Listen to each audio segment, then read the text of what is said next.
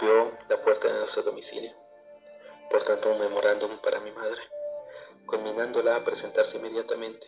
Mi hermana Silvia y yo la acompañamos. Nos hicieron pasar un despacho de Rafael Loaiza, y él en persona, casi sonriente, nos comunicó que en brevedad tendremos noticias de nuestro padre, recomendándonos que fuéramos a la Plaza Morillo. Entramos a la Cancillería y le pedimos entrevistar a algún personero. Pudimos charlar con uno de ellos y le explicamos las instrucciones del coronel Loaiza y como corolario de aquello hicieron pasar a mi madre a un despacho del jefe de la correspondencia. Allí Cínicamente nos entregaron un pequeño cajón en el que se encontraban los restos de mi padre, Roberto Moreira Montesinos, que había muerto y sus restos habían sido incinerados a pedido de sus compañeros de exilio. Salimos de ese edificio con nuestro padre convertido en una pequeña porción de huesos calcinados. El 5 de enero de 1974, mi abuelo y nosotros y unos amigos de mi padre depositamos en un sarcófago la pequeña caja en el que contenían los restos de un hombre cuya valentía y coraje fueron excepcionales. Unos años después, policías allanaron nuevamente nuestra casa, llevándome detenido cuando yo tenía 17 años.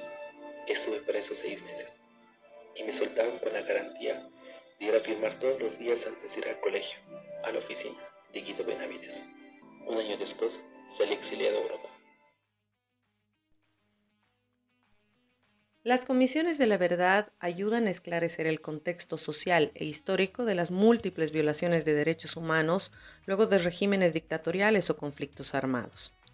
Ayudan además a contribuir a los procesos judiciales y de reparación mediante amplias investigaciones que concluyen en recomendaciones y sugerencias de enmiendas para los estados.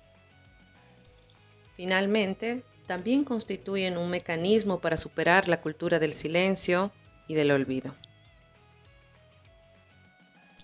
Hoy te traemos, en voz de la presidenta de la Comisión de la Verdad, un análisis de los pormenores y hallazgos de un informe que abarca 18 años de dictaduras de noviembre de 1964 a octubre de 1982. Soy Nile Heredia Miranda, médico que he estudiado acá en, Bolivia, en La Paz. Yo tengo una larga carrera profesional, pero sobre todo política y de gestión pública. Eh, yo he sido militante, sigo siendo del Ejército de Liberación Nacional. Bueno, como tal he estado también actuando y, muy perseguida, he estado presa un par de veces por razones políticas. He sido docente universitaria, académica, durante casi 40 años y ya me he jubilado, incluyendo lo que sería la, el vicedecanato de, de la Facultad de Medicina, Enfermería. Y después he estado en cargos públicos como el Servicio Departamental de Salud de La Paz, eh, en el Ministerio de Salud como ministra de Salud en las dos primeras gestiones del señor Evo Morales. Y bueno, soy miembro de de la Asociación de Familiares de Detenidos Desaparecidos y eh, en razón de tal la he presidido y también he sido presidenta de la Federación Latinoamericana de Familiares de Detenidos Desaparecidos, que agrupa a todos los países latinoamericanos. Este, y claro, una actividad importante dentro de lo que ha sido y es derechos humanos, que ha sido eh, presidir la Comisión de la Verdad, en la cual nos fuimos nombrados cinco eh, miembros eh, y bueno, en consenso me eligieron como presidenta, pero bueno, terminamos siendo cuatro miembros de la Comisión de la Verdad. Esa actividad terminó en diciembre del 19. La labor militante de Nila y su compromiso con la verdad la llevaron a ser presidenta de la Comisión de la Verdad, que tuvo como resultado un informe que abarca 18 años de dictaduras entre 1964 y 1982. Nila nos cuenta cómo y por qué se forman las comisiones de la verdad. En realidad, eh, las comisiones de la verdad eh, se han ido formando a nivel mundial y como respuesta a los hechos de vulneración de, los derechos humanos colectivos, individuales, etcétera, en todos los países, particularmente de los años 70 adelante en Latinoamérica, tampoco es, eh, digamos, es extraña la Comisión de la Verdad porque se ha hecho una Comisión de la Verdad muy importante en Sudáfrica después de la, digamos, del triunfo del señor Mandela en Sudáfrica como presidente y es una comisión de la verdad muy importante la que se hizo allá. De tal manera que no es exclusiva de Latinoamérica, sin embargo, en Latinoamérica se han dado varios, eh, varios países, han hecho comisiones de la verdad, sobre todo por la forma de agresión, de, destructiva que ha habido eh, a la luz del Plan Cóndor, particularmente en los países del Cono Sur, y también obviamente se incorpora el tema del Brasil y otros países eh, centroamericanos donde también se han hecho comisiones de la verdad, como es el caso de Guatemala, México, El Salvador, pero lo de Guatemala tiene una particularidad muy importante por la magnitud del genocidio que ha habido en Guatemala en los años 80, eh, 90, ¿no? Tal vez una de las comisiones en Sudamérica que tuvo un impacto muy, muy importante fue el argentino, porque se formó ya en los años casi a la salida de la dictadura, eh, de las dictaduras en, en Argentina, eh, de tal suerte que, eh, como en la Argentina ha habido este, muchísimos, eh, muchísimas personas detenidas, desaparecidas, etc. Digamos, con esta magnitud de forma, actitud, qué sé yo, de las dictaduras y el Plan Cóndor, que no es un tema secundario, el Plan Cóndor marca una línea de conducta realmente fatal de parte de los gobiernos dictatoriales y las estructuras militares, civiles, jurídicas, religiosas que forman parte del Plan Cóndor. Yo le cuento que eh, ya desde el 80, el 81, yo estuve en la primera reunión para organizar lo que después ha sido la Federación de Familiares de Detenidos Desaparecidos, que fue una reunión del 80 este, antes del golpe de, García Mazacantos, casualmente yo estuve allá en representación de la Asamblea de Derechos Humanos, este, junto con otro compañero. Y a los pocos meses hubo el golpe acá y entonces ya no pudimos ir al primer congreso que se hizo el 81, fines del 80, la primera reunión y fines del 80, del 81 de los familiares ya de detenidos desaparecidos, que eran han, debido asistir unos cinco o seis grupos porque estábamos en dictadura, entonces no era fácil eh, desplazar, no solamente desplazarse, sino que no le identifique, cómo volver, era muy, muy, muy, muy difícil. Entonces, eh, la lucha por eh, la búsqueda de los detenidos desaparecidos, obviamente asesinados, etcétera, pero la figura del detenido desaparecido era era grande, ¿no? Porque uno, él fue asesinado y uno, obviamente el dolor es grande, pero tiene el cadáver, no sabe que está ahí. Pero un detenido desaparecido no sabe dónde está, qué ha pasado, qué le han hecho. Es una figura muy grave. Entonces eso va generando una, un sentimiento de solidaridad entre, entre todos los familiares a nivel latinoamericano que, y se va constituyendo lo que son las asociaciones de familiares y también la, la lucha por la este, investigación. Y por eso es que se forman las comisiones de la verdad, y una de las primeras es la Argentina, en fines del 80. Sin embargo, el año 82, casi al mes que, que asciende al gobierno el señor Silvio Suazo, eh, muy, muy sensible, muy conmocionado él también, eh, forma el comité de búsqueda de, investigaciones de los detenidos desaparecidos en Bolivia. En realidad es, el primer, eh, la primera comisión de la verdad, aunque no tenía ese nombre, este, que se forma en Latinoamérica, la, la de Bolivia. Esa comisión, este, formada en octubre del 82, hace una búsqueda, estaba fresca el tema de las dictaduras, entonces logra recuperar bastante material habían obviamente denuncias, algunos testimonios, aunque había mucho miedo. Este, pasábamos nosotros de, de, varios golpes de Estado, el de base que salía, Pereda, Natush Butch, de García Mesa, entonces no era fácil de ir a, informar, etcétera. La tenía mucho miedo. Sin embargo, ese comité, eh, gracias al apoyo decidido del presidente, el señor Silvio Suazo, este, logra hacer, acumular una buena información.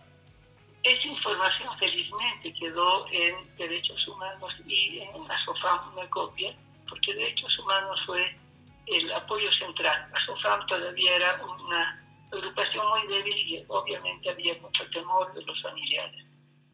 Ese material eh, quedó y fue un poco la base de lo que después se hizo trabajaron a nivel del Parlamento, ¿no? ya en los años 2000. Y mientras tanto, a nivel latinoamericano se estaban dando las comisiones de la verdad. Varias partes se dio en, Chile, en Ecuador, en Colombia, se empezó, es decir, había muchos grupos de trabajo eh, iniciales. En Bolivia fue muy complicado porque vino el gobierno del señor eh, Paz Estensoro y cerró todo, es decir, ya no financió ese comité, cerró puertas, cerró todo y, no se pudo avanzar. De tal manera que recién en, algunos años, como a SOFAM, eh, nosotros seguíamos eh, insistiendo, seguíamos insistiendo en la investigación y en el juicio de responsabilidades a los causantes. Este, pero si usted recuerda ya el juicio de responsabilidades que se empezó a hacer avance en el año 80 y que toma la, cabeza, digamos, de Marcelo Quiroga Santa Cruz, que estaba en calidad de diputado.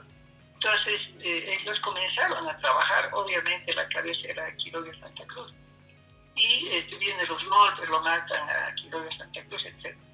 ¿Qué pasó en ese golpe? Cuando, eh, antes inclusive, cuando es el golpe de Natush pues ellos entran pues al Parlamento y sacan todo el material, había en el Parlamento sobre el juicio de responsabilidad, en los archivos del, Congreso. Y el 80, eh, antes del golpe de, García Mesa, este, también Arce Gómez, en su calidad de jefe del, de Seguridad de Inteligencia del Ejército, asalta el Ministerio de Gobierno y se lleva todo el material. De tal suerte que cuando ya volvemos a la democracia, no había el material y no hay el material del juicio de responsabilidades en el Parlamento, donde había mucho material.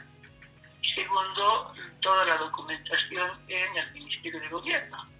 De tal suerte que estábamos eh, eh, sin mucha fuerza, sin mucha documentación.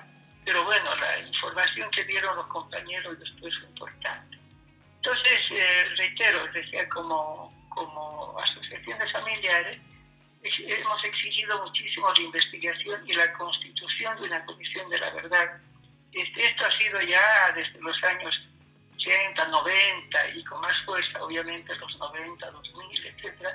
Pero nunca, nunca quisieron formar esa comisión de la verdad porque para formar se necesitaba que el Parlamento dictase una ley.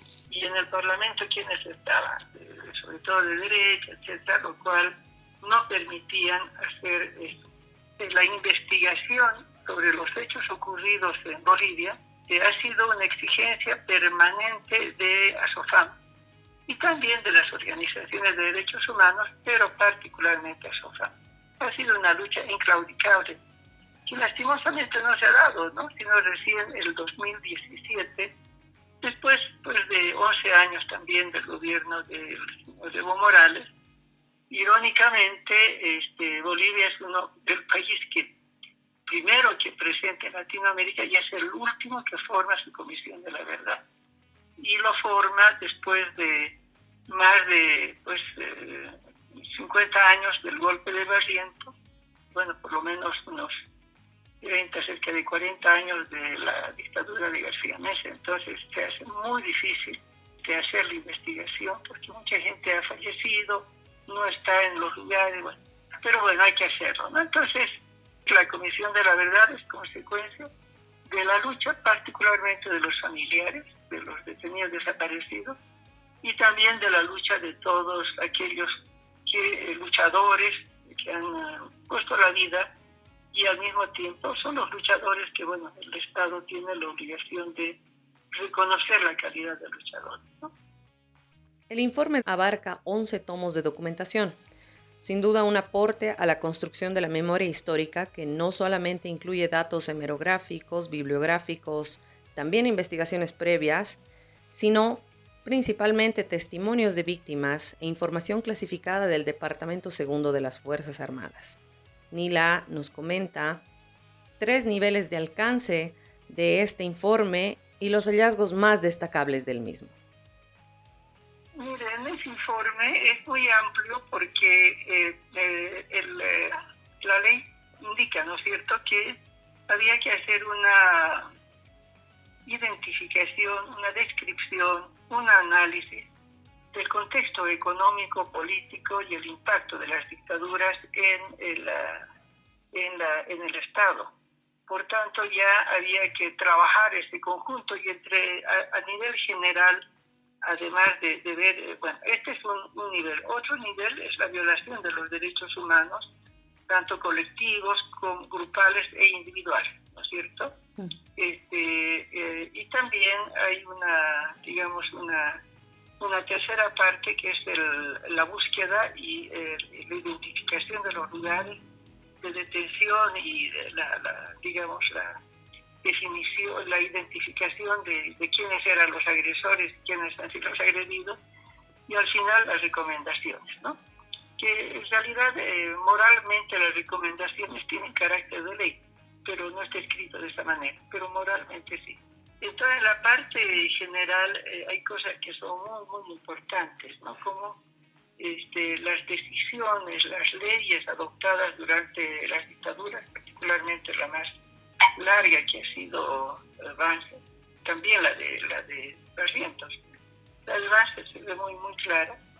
El impacto este, en, eh, la, en la soberanía y en la economía ah, nacional se privatiza varias cosas, pero al mismo tiempo se, digamos, eh, eh, se, dan muchísimos préstamos, particularmente al Oriente, con la lógica de fortalecer y dar un apoyo. Entonces hay grandes préstamos a empresarios agroindustriales del Oriente que luego quiebran y asume el Estado toda esa quiebra. Un otro elemento es el narcotráfico. Esto es importante porque el narcotráfico había desde antes, pero se fortalece muchísimo durante, durante Banza, este, y después, obviamente, más visible con García Mesa, pero ya había pues una fuerza. Tal es así que este, en los archivos incluso del Plan Condo se identifica que Bolivia es uno de los eh, países que económicamente a través del narcotráfico financia parte de los mecanismos del Plan Cóndor. Esto es re importante, delicado. Digamos esto, y luego con la violación de, derechos humanos, las masacres que han habido, pues han habido varias masacres, tal vez la que más todo el mundo recuerda es la masacre de, siglo XX Catavi, durante, en la noche de San Juan, durante la guerrilla Niacabazú pero ya Barrientos, eh, pues eh, intervino las, las minas, hubieron masacres, con Banzer también, con García Mesa igual. O sea, hay varias masacres en los centros mineros, aparte de los campesinos, pero los mineros es grave. Y la cantidad de este, personas eh, muertas y desaparecidas en el caso de nuestro país. Algunos piensan que el haber 20, 30 o 100 desaparecidos es muy poco ¿no? en comparación con otros. Es que no debe haber ni un solo detenido desaparecido, y es una barbaridad. También es interesante, importante, importante señalar la participación de la iglesia tercermundista, que es diferente a la iglesia, a la jerarquía, que tiene toda una historia, pero la iglesia tercermundista, acá como en como en la Argentina, Chile ha tenido un papel muy importante en las luchas y en la defensa de ese momento y por eso mismo tuvo una persecución tan grande que si bien solo se conoce, es más conocida la de Espinal, pues ha habido realmente una persecución fuerte durante años. ¿no? Entonces hay varios hallazgos. Evidentemente hay temas que son más, no simbólicos, eh, digamos, más visibles, para decir una manera. Todos los casos son importantes, que es el caso del señor Quiroga Santa Cruz y con él de Carlos Flores, que son las, digamos, la figura eh, visible o, más identificada sobre la desaparición forzada, porque hasta ahora no han sido entregados los restos, no se sabe dónde están. También el tema de Espinal, por la, la tormentosa detención y muerte que ha tenido Espinal. El periodo abarcado sin duda es amplio. Incluye los gobiernos dictatoriales de Barrientos en 1965, Obando en 1969, Banzer en 1971, vinculado a la Operación Cóndor, Natush Bush en 1979 y García Mesa en 1981. Preguntamos a Nila qué hay de estos datos, dónde los podemos consultar, cómo los podemos consultar. Toda la información son más de 1200, ahorita no recuerdo exactamente, como 1260, no, no, recuerdo, este, archivos que se han entregado, de otro material, y bueno, ahí está la información. Todo eso se ha entregado, porque la ley así nos indicaba, a los archivos de la vicepresidenta, que a su tiempo es los archivos del Parlamento, ¿no? del, del Estado, pero es de los archivos históricos de la vicepresidenta. He entregado todo allá, este, de tal manera que pueden ver. Esa institución ha estado, creo que reordenando, reorganizando, mm, querían digitalizar, está hay digitalizado todo, pero bueno, querían hacerlo con mayor precisión seguramente. Se trabajó muy, muy técnicamente en la comisión. Fue un grupo técnico muy bueno, pequeño, pero bueno. Entonces, um, hace un mes, un mes y medio más o menos, me pidieron nuevamente ir a firmar todo para que puedan publicar. Entonces, que yo ya lo he hecho. Ya debería estar puesta al público, porque no estuvo puesta al público hasta ahora. Entonces, si usted va al archivo, puede pedir y seguramente le van a facilitar lo que quiera. Y puede ver también, ¿no? los, no sé si le van a dejar entrar, pero es muy grande, ¿no? muy, grande la cantidad de material que hay y que podría seguir trabajando porque nosotros no hemos terminado. El tiempo que nos dieron era muy corto, presupuesto muy pequeño en proporción y el tiempo que había que trabajar, es decir, rebuscar, armar, armar todo, de ninguna manera es fácil. Eh, no, los eh, técnicos tuvieron que hacer muy buen trabajo de articulación para saber qué buscar, dónde buscar, cómo articular, ¿no? Porque había que articular, porque también hay gente que, que puede aparecerse, ¿no? Y hacer una denuncia por ahí no era, o a la inversa. De hecho, los represores tenían pues sus chapas, ¿no? Sus chapas, sus nombres ahí, entonces aparecen unos nombres en unos, otros nombres en otros. Y bueno, ha quedado varias cosas pendientes. Pero puede ir, puede, puede asomarse allí, es con seguridad que lo van a atenderse. Una de las recomendaciones más significativas de este informe es la creación de las casas de la memoria. Le consultamos a Nila cuál es el valor que tienen estos espacios en la reconstrucción de la memoria. Ojalá y se formen las casas de la memoria. Y no es un ámbito de figuración, es un, es un ámbito de recuperación de memoria, de formación, de capacitación, de información a la juventud, porque es ahí donde se va también eh, constituyendo una conciencia política nacional. Este septiembre de 2023, Chile conmemoraba 50 años del golpe de Estado de Pinochet. En días previos a esta conmemoración, la Corte Suprema de Chile condenó a siete militares del ejército como autores del secuestro y homicidio de Víctor Jara. Nila nos comenta cuáles son sus impresiones respecto a esta condena 50 años después, cuáles son sus impresiones en relación a cómo estamos en Bolivia y en la región.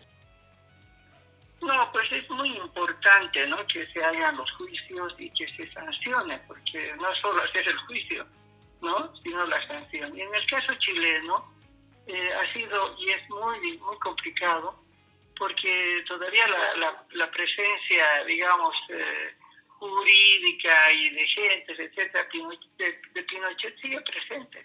Pero haber logrado esta sanción es realmente importantísimo. Este, es cierto que estaban peleando por ahí para que como son muy viejos los sancionados hicieran su prisión en domicilio, cosa que no es correcta y uno de los eh, sancionados militares se ha suicidado ¿no? antes de ir a, a prisión. Pero lastimosamente la conmemoración eh, fue pues tenida de represión durante el día ¿no? de la conmemoración de los 50 años. ¿no? no les dejaron entrar a la, a la MED y todo aquello. Entonces como que es una actitud muy, digamos, muy controvertida lo que ocurre en Chile, este, también en Uruguay. Eh, la Argentina ha tenido una posición y tiene una posición mucho más clara, pues hay mm, más de, mil juicios ahorita, son cientos los eh, represores que están presos ya con sanción, este, faltan todavía muchísimos, son más de, creo que son 144 nietos eh, aparecidos, los reaparecidos, de 400 aproximadamente, este, pero bueno, siguen apareciendo, lo cual es una tarea muy importante la, la, la de la Argentina y pues reconocemos muchísimo eso porque es una aliciente si usted me dice qué pasó con Bolivia, con Bolivia no tenemos ni un solo preso por el de desaparición, ni un solo juicio. Este, y los juicios que se iniciaron por el caso de, José Carlos Trujillo y del otro compañero Estrada, inclusive el de, de Ibsen, eh, no avanza. No tenemos sancionados. Eh, muy, doloroso, muy, muy doloroso y realmente eh, bueno, este, no sé, ¿no? Eh, entre las decisiones que nosotros tomamos y las sugerencias de la formación de la Casa de la Memoria, las Casas de la Memoria, porque es un espacio donde se va a poder continuar haciendo la investigación, no solo de estos casos, o sea, de esa etapa tan negra de la historia boliviana, sino también los casos de la represión posterior eh, incluyendo la última, que ha sido la del golpe del 19, y por eso es que nosotros protestamos, no como Comisión de la Verdad, sino también como familiar, el hecho de que esos casos no solamente son jurídicos, son políticos. Y si la gente no logra identificar lo que ocurrió el 2003 en la guerra del gas o en otras, este, la masacre que hubo en, en ¿qué se llama? En, eh, en ha sido en las minas, el 2003, 2002, 2002 y esta última, que realmente es grave. Entonces, si se queda en una lógica jurídica donde solamente son los familiares, que son los que pelean y se los ve cuando ya la cosa está muy fuerte, no es suficiente, porque la otra gente eh, no, no, no, no lo va a conocer. Los medios de prensa no transmite, no lo muestra. Nuestra justicia es un desastre, discúlpenme, pero es un desastre. Y es un tema político, ¿no? Entonces, ninguno de los gobiernos ha tomado con la fuerza que debería tomar. Y no es un tema de personas, es un tema de la historia, de la necesidad de información a la, a la gente, al público, pero también es una forma de resarcir a los perseguidos y a los familiares, a los asesinados, a la gente que ha sufrido ese tiempo.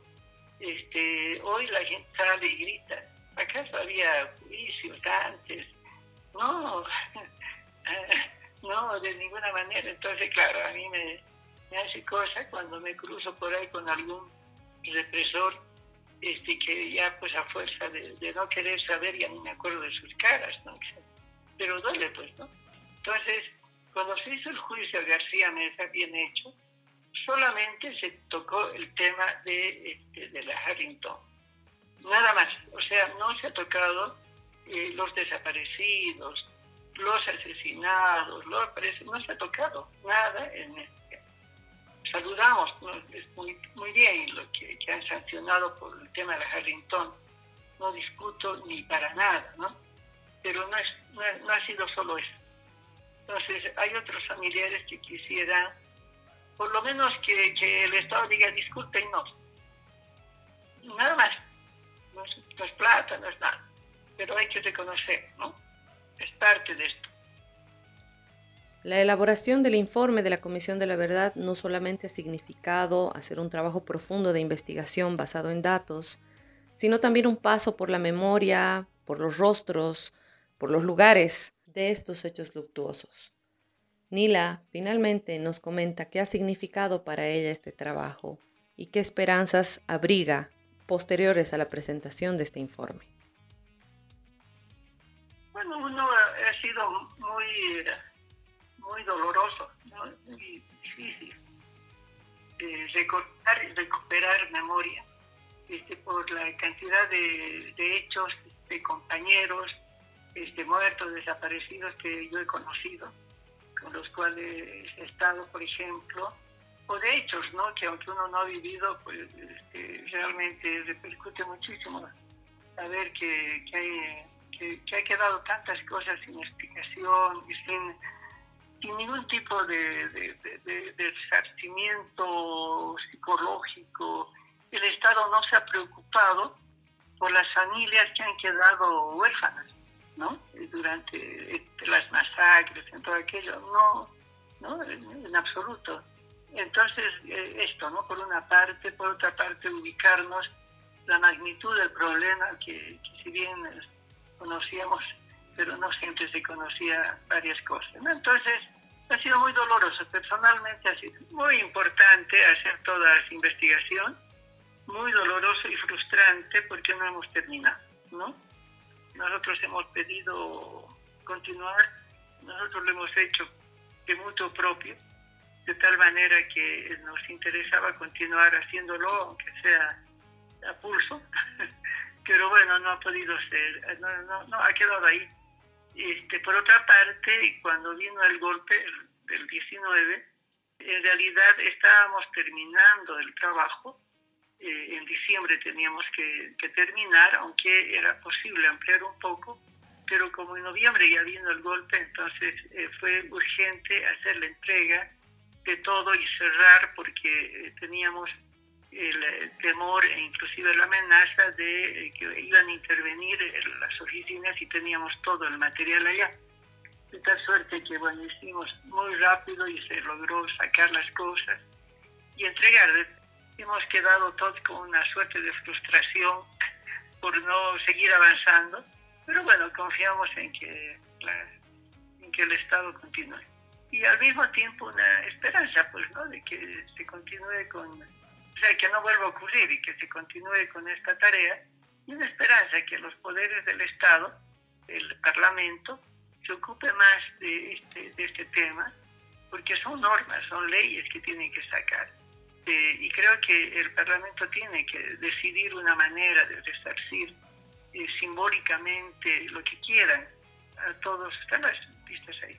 Por otro lado, el, Ejecutivo le corresponde la constitución de las casas de la memoria y a la Fiscalía le corresponde hacer la investigación, cosa que no ha empezado. Le corresponde continuar investigando la, este, dónde están los, los restos, que ha sido de los detenidos desaparecidos, incluyendo el señor Quiroga Santa Cruz. O sea, tiene muchas tareas, ¿no? Y la Procuraduría tiene tareas también en el ámbito internacional, ¿no? Estamos eh, muy, eh, a la espera pues, de que se haga algo más. ¿no? Creemos que ha sido una tarea importante, pero no, no terminada, lastimosamente. Mantener viva la memoria a través de estos informes es esencial para la búsqueda de la verdad y la justicia, porque documentar la memoria se constituye en un registro que desafía cualquier intento de ocultar o distorsionar la realidad de los abusos perpetrados por los regímenes dictatoriales. De igual forma, la memoria documentada también proporciona consuelo y justicia a las víctimas y a sus familiares al reconocer sus experiencias y sufrimientos, evitando la impunidad y fomentando la reparación de las y los afectados. Esto ha sido La Pulga, si te pica, ráscate. Hasta el próximo episodio.